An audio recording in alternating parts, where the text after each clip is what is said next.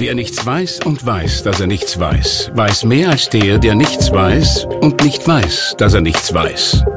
Wenige wissen, wie viel man wissen muss, um zu wissen, wie wenig man weiß. Was Sie wissen sollten, das liefern Ihnen täglich die Salzburger Nachrichten. Salzburger Nachrichten, wenn Sie mehr wissen wollen. Klima ist derzeit ein heißes Thema.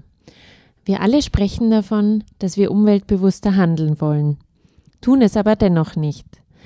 Warum ist das eigentlich so? Ich spreche heute mit Umweltpsychologin Isabella Uhl-Hedeke darüber. Die gefragte Frau. Ein Podcast der Salzburger Nachrichten. Herzlich willkommen zu einer neuen Episode des Podcasts Die gefragte Frau. Mein Name ist Sabrina Glas und heute freue ich mich ganz besonders, hier an der Naturwissenschaftlichen Fakultät der Uni Salzburg zu sein und gegenüber von Isabella Ulhedeke zu sitzen. Isabella und ich kennen uns seit vielen Jahren und vor einiger Zeit haben wir sogar einmal unter demselben Dach gewohnt. Heute bist du, Isabella, ein kleiner Star hier im Raum Salzburg. Du bist Umweltpsychologin und hast dich noch vor dem ganzen Hype rund um Greta Thunberg mit der Frage beschäftigt, wie wir eigentlich umweltbewusster handeln können. Du bist heute eine sehr gefragte Interviewpartnerin und deshalb freue ich mich umso mehr, dass du dir heute die Zeit für unseren Podcast genommen hast. Vielen Dank, danke für die Einladung. Freut mich sehr, dass wir heute hier in dem Kontext zusammenkommen. Isabella, fangen wir vielleicht mit der Frage an, die mir unter den Fingernägeln mhm. brennt. Und der Grund, warum wir eigentlich heute hier sind, du kannst das, glaube ich, am allerbesten beantworten. Wir sprechen derzeit alle sehr, sehr viel über das Thema Klimaschutz und wir wollen danach handeln, viele von uns. Aber warum tun wir es denn häufig nicht? Was sagt da die Psychologie? Dazu gibt es in der Psychologie schon viele Befunde. Und das Spezielle beim Klima ist einfach, dass es so schwer greifbar ist. Also wir hören über Tonnen CO2, wir sprechen von 2020, 2030, 2040, also 2050 von weit entfernten Jahreszahlen und auch Konsequenzen wie zwei, drei, vier Grad, die einfach schwer greifbar sind und wo man auch nicht weiß oder oft nicht so den Konnex sieht zur eigenen Lebensrealität. Und da ist auch so die Herausforderung, weil wir Menschen werden angetrieben, indem wir direkte Konsequenzen für unser Verhalten, über, von unserem Verhalten spüren.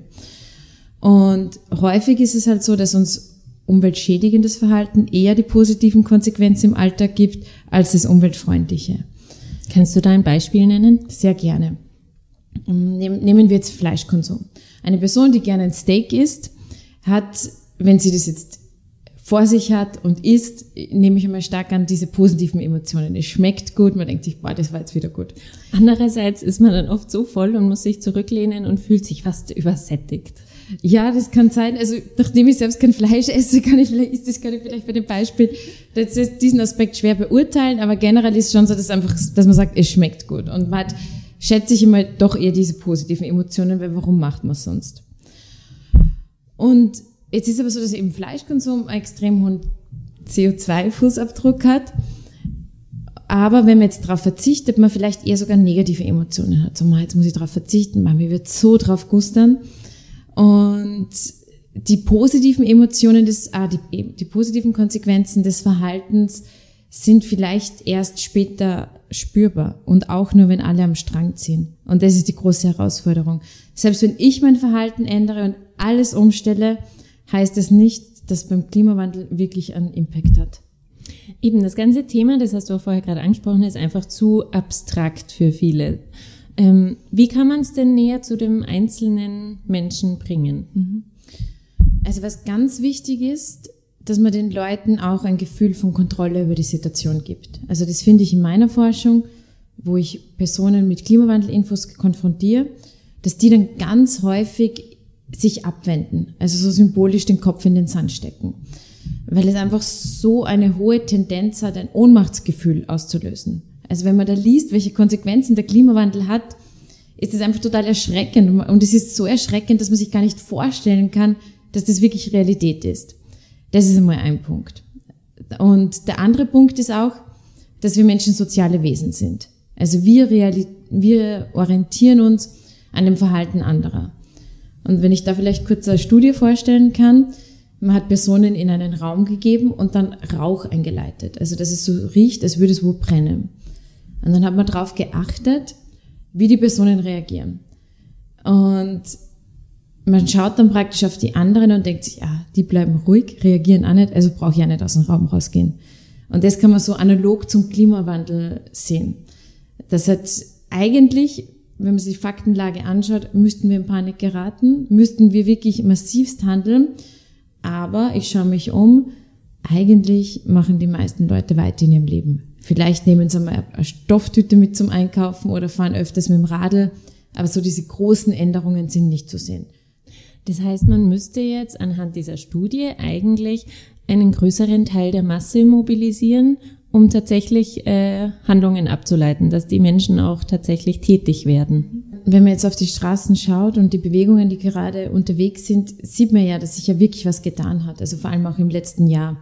Das Thema ist gefragter als je zuvor und auch Studien zeigen, dass es im Bewusstsein der Österreicherinnen und Österreicher angekommen ist. Jedoch ist einfach eine Diskrepanz zwischen Bewusstsein und Handeln da. Und da gibt es verschiedene Faktoren, die eine wichtige Rolle spielen, dass wir auch tatsächlich ins Handeln kommen. Sicher auch, dass es Vorbilder braucht in der Gesellschaft. Idealerweise Vorbilder aus unterschiedlichen Gesellschaftsgruppen. Also ich sage mal nicht die üblichen Verdächtigen.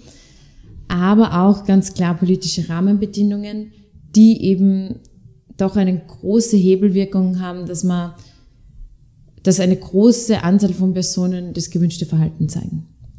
Das heißt zum Beispiel die Masse wie die Fridays for Future Bewegungen oder ein Vorbild wie Greta Thunberg reicht zum Beispiel nicht aus, sondern es braucht auch die Politik, die das einfach nochmal unterstützt und die die nötigen Bedingungen schafft. Genau, also Fridays for Future oder eben auch Greta haben eine wichtige Grundlage gelegt. Die Leute sind jetzt sensibilisiert für das Thema, aber trotzdem braucht es jetzt noch mehr, dass auch wirklich das tatsächlich in Handlungen übersetzt wird. Und da ist auch die Politik stark gefragt, dass man da die Rahmenbedingungen braucht. Aber ganz wichtig, man kann natürlich nicht die Verantwortung rein auf die Politik schieben, sondern sie liegt auch bei uns in der Zivilbevölkerung, weil natürlich Politik und Bevölkerung sich gegenseitig ergeben. Politik macht idealerweise das, was, für was sie gewählt wurde, was sie denkt, dass beim Volk gut ankommt und was auch idealerweise die Wiederwahl verspricht. Und das Volk hat auch das in der Hand, sich die Politik auszusuchen durch Wählen. Wenn wir noch ganz, ganz kurz bei diesem Thema Politik bleiben, sind denn freiwillige oder verpflichtende Strategien sinnvoll aus politischer Sicht? Was soll man denn angehen eher? Das ist immer die interessante Frage für die Psychologen. Eben. Weil, also der erste Impuls wäre zu sagen, ah, keine verpflichtenden Maßnahmen, weil wir in der Psychologie wissen, dass verpflichtende Maßnahmen, wir übersetzen das mit Freiheitseinschränkung, sogenannte Reaktanz auslöst. Reaktanz ist so ein Bestreben, die Freiheit wiederherzustellen. Das kann sich dadurch äußern, dass man das Verhalten, was verboten wurde, trotzdem zeigt, aber auch, dass man die Person, die das Verhalten einschränkt, praktisch der gegenüber Aggressionen zeigt oder auch, dass man andere motiviert, das verbotene Verhalten zu zeigen. Und zusätzlich zeigt sich auch, dass, dass dann das verbotene Verhalten sogar attraktiver wird als zuvor. Hm, was wäre jetzt die Lösung? Aber, genau, jetzt kommt das große Aber. Wenn man sich den Gesamtkontext anschaut, auch von der Klimawandel-Faktenlage, ähm, zeigt sich das ganz klar, dass innerhalb der nächsten zehn Jahre große Änderungen stattfinden müssen, wenn wir wirklich noch das Zwei-Grad-Ziel erreichen wollen. Und da kommen wir nicht rundherum um Verbote. Warum? Weil Verbote auch eine ganz andere Signalwirkung haben. Und auch das Potenzial haben, viel mehr Personen zu erreichen. Also das Verhalten von viel mehr Personen zu ändern als freiwillige Maßnahmen. Und dann erreichen wir auch wieder diese kritische Masse irgendwann? Gute Frage. Aber es ist halt so, dass die es, es ist praktisch, was wichtig ist, man kann nicht so immer auf eine Maßnahme setzen. Also man sagt, wir brauchen Verbote und dann haben wir das Klima gerettet. Also das ist natürlich nicht. Man muss auch dann gut schauen, wie implementiert man diese Gesetze. Da gibt es auch in der Psychologie eine Reihe von, von Erkenntnissen darüber, was man unternehmen kann, dass das möglichst auf möglichst wenig Widerstand stößt. Also, dass man es natürlich mit Wissen verbindet. Wichtig ist auch, die Personen müssen immer den Nutzen dann von dem Gesetz spüren. Also da vielleicht ein Beispiel aus Schweden. Dort wurde in einer Stadt die City Maut eingeführt. Natürlich am Anfang hoher Widerstand. Niemand möchte mehr Geld zahlen. Was bedeutet das genau, die City-Maut? Was haben Sie dort eingeführt? Also praktisch, dass die Leute Geld bezahlt haben, dass sie in die Stadt reinfahren dürfen. Also man nennt es auch jetzt lose ins Deutsche übersetzt so die Verstopfungsmaut, also das gegen, gegen die verstopften Straßen wirkt. Mhm. Und am Anfang war da die, der Widerstand sehr groß, aber man hat dann den Personen die Option gegeben, dass sie ein halbes Jahr später nochmal drüber abstimmen können. Und da hat man gesehen, ein halbes Jahr später ist die Stimmung umgeschwankt. Plötzlich war der Großteil dafür. Warum? Weil sie konkret die positiven Konsequenzen von dieser City-Maut erlebt haben. Also die, es waren weniger Leute auf der Straße, also weniger Autofahrer auf der Straße, dadurch weniger Stau. Parkplatzsuche war leichter. Und ganz großer Punkt, die Luftqualität war besser. Also die Leute haben das wirklich selbst gespürt. Und da, also eben, man sieht, es bedingt sich, man kann nicht sagen, es braucht diese eine Ebene oder die andere Ebene. Aber da ist natürlich auch wichtig, von Seiten der Politik auch teilweise mutige Handlungen zu setzen, weil man genau dann sieht, dass das auch von der Bevölkerung dann auch unterstützt werden kann.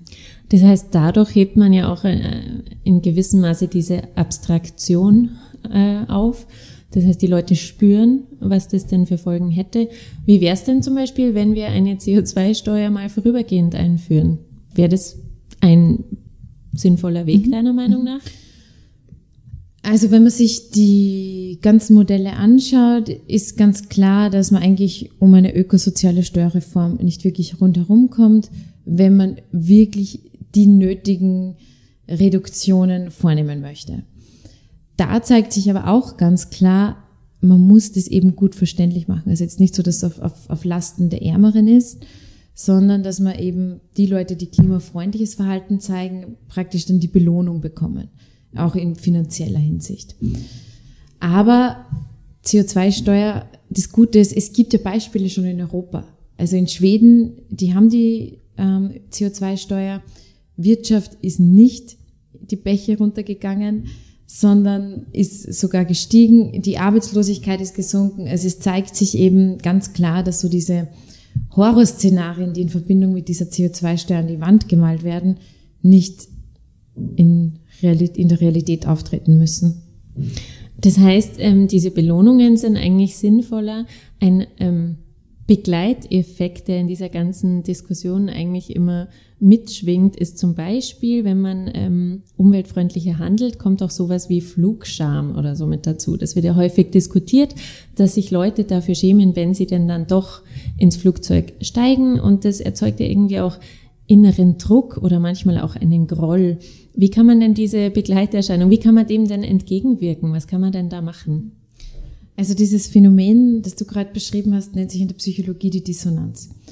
Ich sehe mich selbst als umweltfreundlich handelnde Person und steige dann in den Flieger und lese, dass eigentlich das Individuum, der Flugverkehr oder ja, das Fliegen der größte ist, man nennt das CO2-Abdruck hat, also den, den, den größten negativen Einfluss auf die Umwelt. Wie passt das zusammen? Und dann spürt man eben so innerlich diese Diskrepanz. Und da gibt es eben verschiedene Wege, dass ich damit umgehe. Also ich kann entweder diese Info runterspielen, also im Sinne von, ja, okay, ist jetzt nicht so gut, aber ich, fahr, ich habe eh kein Auto, ich fahre immer mit dem Radl in die Arbeit, ich esse hauptsächlich Gemüse und so weiter und so fort. Oder ich nehme diese Info an und versuche praktisch das in mein, mein Verhalten dann auch wieder zu spiegeln. Also dass ich schaue, okay, wie kann ich Flüge reduzieren, welche Alternativen habe ich und so weiter. Also das sind so Wege und das, das sieht man auch dann ganz häufig in der Gesellschaft, jetzt zum Beispiel in der Diskussion mit Greta, die, ich glaube, 70 Stunden mit dem Zug gefahren ist oder jetzt auch mit dem Segelboot nach New York, wo dann Angriffe kommen, ja, aber sie hat eine Plastikflasche benutzt. Wo sich einfach ganz klar zeigt, Fliegen versus Plastikflasche, der gewinnt Fliegen vom, vom CO2-Ersparnis ist ganz klar. Aber das ist auch so ein Mechanismus, in dem man die Kreta runter macht, dass man praktisch sich selbst vom schlechten Gewissen ein bisschen freispricht. Eben, wenn man der Typ 1 ist und, und sich vom schlechten mhm. Gewissen bereinigen möchte und sagt, naja, ich trenne ja sowieso meinen Müll und esse kein Fleisch, ähm, wie ist es denn tatsächlich? Hast du da irgendwelche Zahlen dazu? Wie groß ist der eigene CO2-Abdruck, wenn ich wirklich fliege? Weißt du das? Oder kann man das irgendwo messen im Verhältnis zu mm, einem alltäglichen kleineren Handeln sozusagen? Mhm. Also da gibt es ganz klare Zahlen dazu. Wenn man, das, wenn man sich selbst dafür interessiert, wie man eigentlich so steht im, im Vergleich, da gibt es den eigenen CO2-Fußabdruckmesser. Äh, wo man einfach Informationen zu verschiedenen Lebensbereichen ab, an, angibt. Und da zeigt sich einfach ganz klar, dass Fliegen für die Einzelperson einfach den größten Impact hat, weil man einfach mit, mit einem Flug extrem viel Tonnen CO2 ausstößt. Also ich glaube, ein Flug ist äquivalent zu einem Jahr Autofahren. Aber es, es kommt natürlich dann immer darauf an, welche Strecke und so weiter und so fort. Aber was mir auch wichtig ist, jetzt nicht so in diesem, in diesem Abwiegen zu bleiben, sondern es auch im Kontext zu sehen. Und ich weiß, gerade beim Fliegen ist eine extrem schwierige Diskussion, weil es aufs Individuum runtergebrochen den größten Impact hat. Wenn man es jetzt vom Gesamt-CO2 anschaut, sind es drei Prozent vom Gesamt-CO2. Aber verursacht von drei Prozent der Weltbevölkerung. Also das ist halt so die Diskrepanz. Und was halt auch wichtig ist, es gibt jetzt keine, also was mir wichtig ist, es muss auch jeder und jede für sich selbst entscheiden. Und es gibt nicht so eine allgemeingültige Antwort. Ähm, man muss für sich selbst entscheiden, aber halt auch damit praktisch mit ja, vor sich selbst rechtfertigen können. Jetzt im Sinne von, und, und idealerweise darauf schauen, dass man nicht in diese Ausredenfalle tappt. Was da wahrscheinlich schon stark mit reinspielt und was ich auch sehr oft höre in dieser Thematik, ist das Thema Kosten. Dass es einfach nach wie vor günstiger ist zu fliegen. Da ist wahrscheinlich wieder die Politik auch ein wenig gefragt. Genau. Also Beispiel, ich war jetzt auf einer Konferenz in England und bin mit dem Zug gefahren. Ich habe, glaube ich, 250 Euro bezahlt für die Strecke nach London. Ich glaube, mit dem Flugzeug hätte es wahrscheinlich 50 Euro gekostet. Also das ist wieder ein gutes Beispiel, wo es einfach wichtig ist, dass auch die Politik Maßnahmen ergreift, weil man nicht die Verantwortung aufs Individuum allein legen kann. Und wenn man praktisch das System so lässt, wie viele Personen werden sich dann dafür entscheiden, dass sie den Zug versus den Flieger nehmen? Eben. Und andererseits, was glaube ich auch noch mit hineinspielt, ist die Tatsache, dass wir wahrscheinlich bequem sind. Wir sind es über viele Jahre hinweg jetzt gewöhnt gewesen, einfach diesen schnellen Weg zu wählen. Man muss ja durchaus viel mehr Zeit einrechnen. Es ist einfach vielleicht ein wenig komfortabler, die schnelle Variante zu wählen. Ist es denn generell so in, in dieser Klimadiskussion, dass wir für manche Veränderungen zu bequem sind? Ja und nein. Also es ist, stimmt natürlich so, dass wir oft so diese augenscheinlich bequemeren Weg gehen. Aber wenn ich jetzt das Beispiel mit dem Zug nehme, also ich, ich bin selten so, so komfortabel gereist oder so bequem. Weil wann hat man heutzutage noch die Zeit, vier Stunden am Stück ein Buch zu lesen? Und man steigt in den Zug ein und es war wirklich ja, eine angenehme Reise. Also das ist da, glaube ich, das braucht schon noch, dass man einfach Dinge neu sieht. Also so diese Lebensqualität von im Stau stehen, die Zeit im Auto verbringen und eigentlich mit nichts anders nutzen können, versus im Zug sitzen, dort entweder arbeiten zu können oder auch nur zu entspannen, ist einfach ganz andere Lebensqualität. Und also das ist sicher so, dass wir uns aber da ganz, ganz stark, also wir argumentieren immer gern, dass wir rationale Wesen sind, aber in Wahrheit sind wir das nicht. Also wir orientieren uns halt auch stark an die anderen. Und es ist halt mittlerweile so, also ich sehe eben unsere Generation, dass man herumfliegt, dass man herumchattet, dass man internationale Freunde hat, vielleicht dann einmal Wochenende dorthin fliegt. Aber man muss dir dann oft vor Augen führen, wie das einfach früher war. Also um ein bisschen eine Relation zu setzen. Also da finde ich das Beispiel mit dem Fleischkonsum gut, wo man jetzt, wo man, wenn man jetzt über das Fleischkonsum oder Essensgewohnheiten spricht, ist es immer eine sehr emotional aufgeladene Diskussion. Und wo man sagt, ja, aber das ist ja so und das ist ja normal und das ist unsere Kultur oder was auch immer. Aber wenn man zurückschaut, vor 20, 30 Jahren war es nicht so, dass man täglich Fleisch gegessen hat. Da hat man halt ho qualitativ hochwertiger und halt an bestimmten Tagen. Also es geht jetzt gar nicht darum, dass jetzt jeder Vegetarier oder vegan wird, sondern einfach, wenn viele Leute, sagen wir was, um die Hälfte den Fleischkonsum reduzieren, ist viel mehr gemacht, als wenn 10% Vegetarier oder vegan werden. Das heißt, es geht einfach um ein langsames, aber bewusstes Umdenken sozusagen. Ja, ist jetzt die Diskrepanz. Also das ist genau die Schwierigkeit eigentlich, mhm. dass die Veränderungsprozesse nicht von heute auf morgen passieren. Aber sie passieren. Also jetzt zum Beispiel Rauchen. Wir sind jetzt hier in der Navi.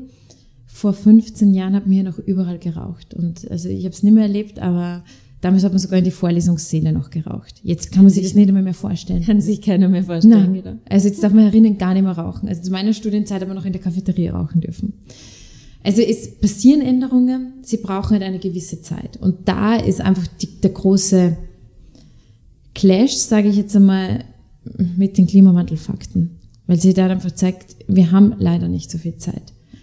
Sondern wir haben ein Zeitfenster von zehn Jahren, wenn wir die Klimawandel Konsequenzen noch in einem Ausmaß halten wollen, wo sie ja noch ein bisschen bändigbar sind. Was passiert denn, wenn wir das nicht tun, wenn wir binnen zehn Jahren das nicht erreichen? Also ganz einfach oder ganz abstrakt in einem Satz ausgedrückt, wenn wir in zehn Jahren nicht die Reduktionen erreichen, dann werden wir die zwei Grad äh, globale Erwärmung, also dieses, diese Grenze nicht erreichen. Was bedeutet genau, das? Genau, das bedeutet, also das ist ja oft so schwer greifbar. Also ich habe jetzt letztens ein Beispiel gesehen, wenn wir schaffen zwei Grad, dann wird Salzburg unter Anführungszeichen nur das Klima kriegen vom Gardasee. Wenn wir Business as usual weitermachen, wird Salzburg das Klima kriegen von Italien, von Süditalien. Binnen welcher Zeit? 2100, äh, also in, in den nächsten 80 Jahren. Und das, ich meine, ist, und wichtig ist aber auch, dass man es runterbricht, weil ich meine, Gardasee verbindet man mit Urlaub, denkt man uns, ja, ist ja nett. Aber man muss halt auch sagen, die Gegebenheiten sind auch ganz anders bei uns wie am Gardasee. Also die Topologie und dass, dass wir eigentlich dann unsere Wälder oder es können schon mit dem Gardasee-Wetter schwer mithalten, beziehungsweise sich nicht so schnell anpassen. Süditalien wird dann nochmal drastischer. Und vor allem, wenn wir dann schon Süditalien haben, muss man sich halt vorstellen, welche, wie dann das Klima in Süditalien ist oder in Spanien oder in Portugal. Ähm, jetzt würde mich nur noch ähm, interessieren, wie du denn persönlich auf, auf diesen Lebensweg geraten bist, sozusagen. Einen Teil dieses Wegs habe ich ja auch begleiten dürfen. Ich kann mich noch ganz gut erinnern, als wir vor, was, weiß nicht, das waren circa zehn Jahren, haben wir mal einen Mülltaucher angeschrieben, ob wir nicht mit ihm mal ähm, nachts mitkommen können und nach Müll tauchen dürfen. Ähm, erzähl doch, unsere Hörerinnen und Hörer wissen das aber nicht alle, erzähl doch bitte mal, wie dein Weg in dieses umweltbewusste Handeln äh, war, sozusagen? Mhm. Wann hast du damit begonnen? Ja, es war eigentlich ein spannender Weg, weil ich jetzt nicht, ich sage mal so aus dem klassischen und Anführungszeichen Ökohaushalt komme. Also Müll trennen und so war bei uns ein großes Thema, aber jetzt ist so, ansonsten war das Thema jetzt nicht so groß. Und dementsprechend hat es für mich jetzt auch früher nicht so einen großen Stellenwert gehabt. Und dann aber gegen Ende vom Studium, also das war eh genau, wie wir zusammen gewohnt haben, habe ich, oder eigentlich schon davor, also ich sage mal so vor mehr über zehn Jahren, habe ich mich privat einfach mehr mit dem Thema beschäftigt. Also damals habe ich die Doku gesehen, Plastic Planet, habe das Buch Schwarzbuch Markenfirmen gelesen, habe einige Dokumentationen gesehen und das Bewusstsein ist einfach in mir immer stärker geworden, sage ich jetzt mal. Auch so Themen, die jetzt verbunden sind mit Klimawandel. Es war nicht nur alles rein Klimawandel, also fairer Handel. Und wo ich einfach gemerkt habe, hey, eigentlich meine Verhaltensentscheidungen haben einen Einfluss, wie es anderen Personen geht. Und ich kann entscheiden, ob es ihnen positiv geht oder ob sie wegen mir leiden müssen. Also jetzt ganz krass ausgedrückt. Und zusätzlich habe ich halt schon habe ich noch genau Kommunikationswissenschaften studiert neben Psychologie und habe dort das Seminar Nachhaltigkeitskommunikation besucht. Und da wurde damals die, damals gesagt so, ja, wir, wir würden gern nur, der Konsument muss bereit sein. Und so habe ich dann den Connex praktisch zu meinem professionellen Handeln gezogen, weil ich gemerkt habe, ganz viele Fragen und Herausforderungen sind eigentlich psychologische Fragestellungen. Und dann habe ich eben den Entschluss gefasst, mich auch professionell dem zu widmen, indem ich mein Doktorat im Bereich Klimawandelkommunikation verfasst habe. Und natürlich, man kommt dann immer mehr rein ins Thema, man spricht mit unterschiedlichsten Personen und es hat extreme Auswirkungen natürlich auch aufs Privatleben oder auf den eigenen Lebensstil.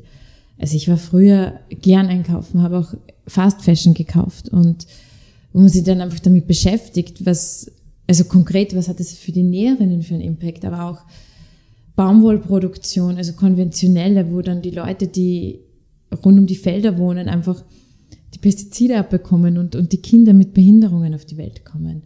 Wie kaufst du denn heute ein? Ähm, kaufst du eher Second-Hand-Mode oder kaufst du bei ökologisch ähm, bewussten Marken sozusagen? Beides. Also ich kaufe jetzt seit, also eben, aber das möchte ich sagen, es ist ein Weg, es ist, es ist schwer von heute auf morgen. Also vor allem in Bereiche, die ihnen wichtig sind. Aber ich habe jetzt, glaube ich, seit vier, fünf Jahren, dass ich gesagt habe, na okay, ich kaufe gar keine Fast Fashion mehr. Und was ich mache, ist Second Hand und Fair Fashion. Aber großteils eigentlich Second Hand. Und mittlerweile geht es super. Also entweder wenn so Blogger-Flohmärkte oder was ich ganz gerne mag, ist Kleiderkreisel, weil da kann man wirklich, wenn ich weiß, ich zum Beispiel jetzt gerade, ich habe einen neuen Mantel gebraucht, habe ich wirklich gezielt danach gesucht. Und es ist nicht mehr so wie früher, dass man sagt, man kriegt gleich die Massen, aber man ist viel bewusster, was man wirklich braucht und hat auch dann die Sachen, die man wirklich gern mag. Und mein Kleiderkasten oder der Inhalt meines Kleiderkastens hat sich, glaube ich, ist jetzt nur mehr ein Drittel vor dem, was vor 15 Jahren war. Aber ich bin viel zufriedener und auch viel so diese Frage, ah, ich habe nichts zum Anzuziehen, stellt sich eigentlich nicht mehr. Und das ist auch, glaube ich, was so, was ein Aspekt, der häufig verloren geht in der ganzen Debatte, so dieser Gewinn an Lebensqualität. Weil ich muss sagen, ich lebe jetzt umweltfreundlich, würde ich sagen, und habe viel mehr Lebensqualität als noch vor, keine Ahnung, 15 Jahren. Ähm, du lebst eben sehr umweltbewusst und freundlich. Du sprichst sehr viel über diese Themen, also du wirst auch sehr viel zu internationalen Konferenzen eingeladen, um genau auch über diese Diskrepanzen in uns äh, zu referieren. Wie ist es denn, wenn wir uns zum Beispiel die Person Greta Thunberg anschauen? Wie ist es bei dir? Wird, schlägt dir auch manchmal irgendwie Missgunst, Neid, Hass oder was auch immer entgegen? Ist dir das schon mal passiert? Bis jetzt nicht wirklich, Gott sei Dank, weil meine Auftritte also es ist, glaube ich, ein Unterschied, ob man als Privatperson auftritt, so wie Greta, oder in der professionellen Rolle. Und ich referiere eigentlich dann häufig so aus wissenschaftlicher Sicht und bleibe da auf der Metaebene und, und mach nicht, mach nicht, erhebe nicht direkt Anschuldigungen gegenüber den Personen. Also ab und zu ist so, dass man, wenn man ein Paper rausbringt oder irgendein Zeitungsinterview gibt, dass vielleicht jemand schreibt und andere Fakten, aber also Fakten ist falsch, Lügen schickt, aber ja, also. Wenn ich mir jetzt so unsere ähm, Podcast-Episode nochmal im Kopf Revue passieren lasse und du sagst jetzt gerade, Anschuldigungen gegen andere Personen erheben, was Greta ja durchaus macht, ist das eigentlich der falsche Weg?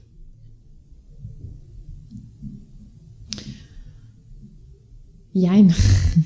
Also man sieht ja, dass eine riesen Bewegung ausgelöst wurde. Und da muss ich schon sagen, ich vor eineinhalb Jahren, also ich bin, habe, hat es in der Wissenschaftscommunity auch niemand geglaubt, dass plötzlich das Klimathema so hoch ist. Also ich, es gibt das CCCA, das Climate Change Center Austria. Das ist so eine, eine, Bündelung von Personen, die im Bereich Klima forschen, also eigentlich von Universitäten. Und ich weiß noch, vor eineinhalb Jahren mal diskutiert und gesagt, wie schaffen wir es, dass wir eigentlich die Fakten rauskriegen, dass ein Bewusstsein bei der Bevölkerung entsteht, aber auch, dass die Politik sich den Fakten gegenüber öffnet. Und plötzlich kommt Greta daher, eine 16-jährige Schwedin, und stellt alles auf den Kopf. Und also wo auch Forscherinnen, also wie Helga Kromp-Kolb, die jetzt schon über 70 ist, die glaube ich schon, was nicht, 40, 50 Jahre in dem Business dabei ist, sagt, das, das hat sie Jahrzehnte jetzt nicht erlebt. Und also von dem her ist Gretas Ansatz sicher wichtig und richtig, Was aber wichtig, was mir einfach auch total wichtig ist, dass man jetzt nicht die Verantwortung ganz auf diese Fridays for Future Bewegung abgibt. Weil, ich meine, sie haben die höchste, die höchste Legitimation, weil es geht ja um ihre Zukunft. Und also ich habe jetzt gerade wieder eine, eine Prognose gesehen, wo man sieht, eben Leute, die, also ich sage mal, in unserem Alter, wir werden es wahrscheinlich so die ganz krass, die ganz krassen Konsequenzen nicht mehr so wirklich mitkriegen. Du meinst jetzt Personen um die 30? Genau, also ja, genau. Vielleicht da kurz zur Erklärung. Das Klimasystem ist sehr träge. Das heißt, die, die, die Schienen, die wir jetzt gesetzt haben, sind, laufen jetzt bis 2050 mehr oder weniger gleich. Jetzt haben wir in der Hand, wie geht es nach 2050 weiter? Und da gibt's eben klar die Graphen, die krass auseinander, die dann krass auseinandergehen, je nachdem, ob wir Klimaschutz betreiben oder Business as usual weiter fortführen. Und das zeigt sich eben ganz klar. Also 15-Jährige werden das wahrscheinlich in der vollen Bandbreite abkriegen oder Kinder oder ja, Babys, die jetzt geboren werden. Mhm. Und von dem haben die die höchste Berechtigung, das einzufordern. Und ich finde es auch total verantwortungslos, wenn, wenn sich jetzt die Erwachsenen ja dieser Verantwortung nicht stellen und, und sogar dann die Bewegung runterspielen oder Greta sagen, sie hat nicht die Berechtigung, etwas zu sagen, weil sie noch so jung ist. Jetzt würde mich als abschließende Frage eigentlich nur noch interessieren, wo geht denn der nächste Urlaub hin, Isabella? Habe ich gerade nicht geplant. Also meine nächste Geschäftsreise ähm, ist Ende Jänner mit Zug in Deutschland. Aber, also ich, ich schätze mal an, du spielst aufs Fliegen an. Es, also, ja, wir kennen uns. Für mich ist Fliegen die, die größte Herausforderung, aber ich habe es auf jeden Fall stark reduziert. Also äh, jetzt gerade waren wir auf Urlaub mit dem Nachtzug in Rom und Italien. Geschäftsreisen eben nach England mit dem Zug. Also es ist jetzt nicht so, dass ich jetzt ganz aufs Fliegen verzichte, aber ganz reduziert. Also vielleicht eine Flugreise maximal pro Jahr. Dann sage ich vielen, vielen Dank für das Gespräch. Danke, hat mich sehr gefreut. Schön, dass ich da sein durfte. Schön, dass du da warst.